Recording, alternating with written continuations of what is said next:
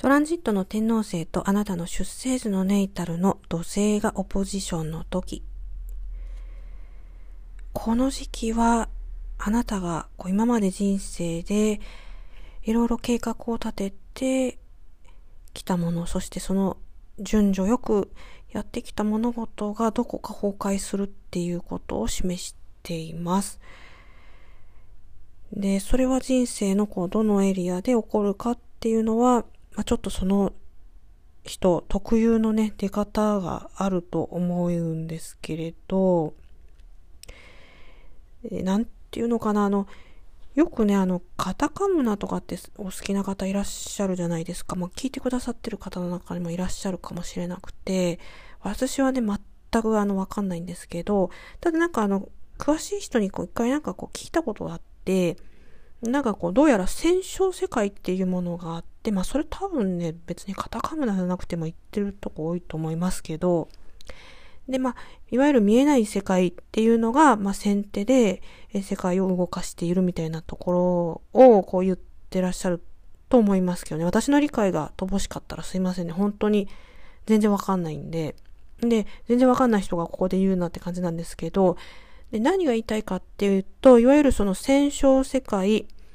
見えない世界っていうところを、この天皇星が壊しにかかると。ですから、まあその土星の、まあ、構造、組織などで、まあ、きちっと気づいていたもの、それはこう目に見えるものですよね。の後ろに働いているものが、その戦勝世界で、実はそっちの方が先手で、で、その戦勝世界に手のせがひびを入れるので、結果的にその現象として起こっているあなたが築き上げてきたものも、えー、ちょっと壊れる可能性があるということです。まあこれあくまでも可能性なんですけれどね、どうしてもちょっとこのポジションも緊張が高まると。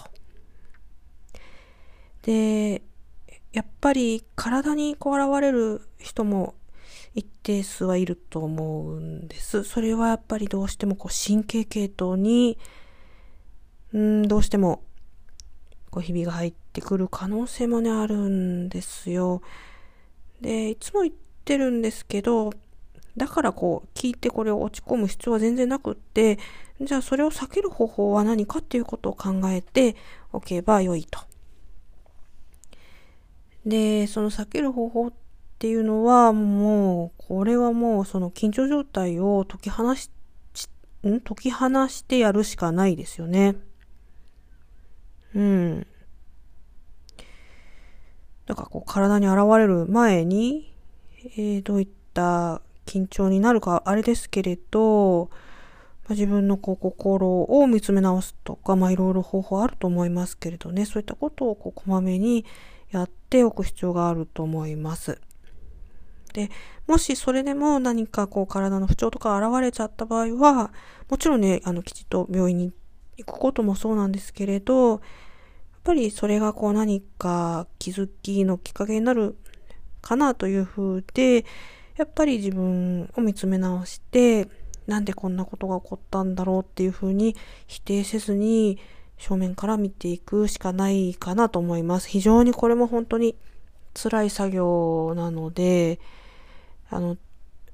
どうしてもね、あの、やれる人とやれない人といると思うんですよ。だけどやっぱりこの星のトランジットはそういったことをメッセージとして伝えてきてるんではないかなと個人的には思っています。ちょっとあの怖いことをお話ししてしまいましたけど、前もって対策をとっておけば、えそんなに怖がることもないのではないかと思っています。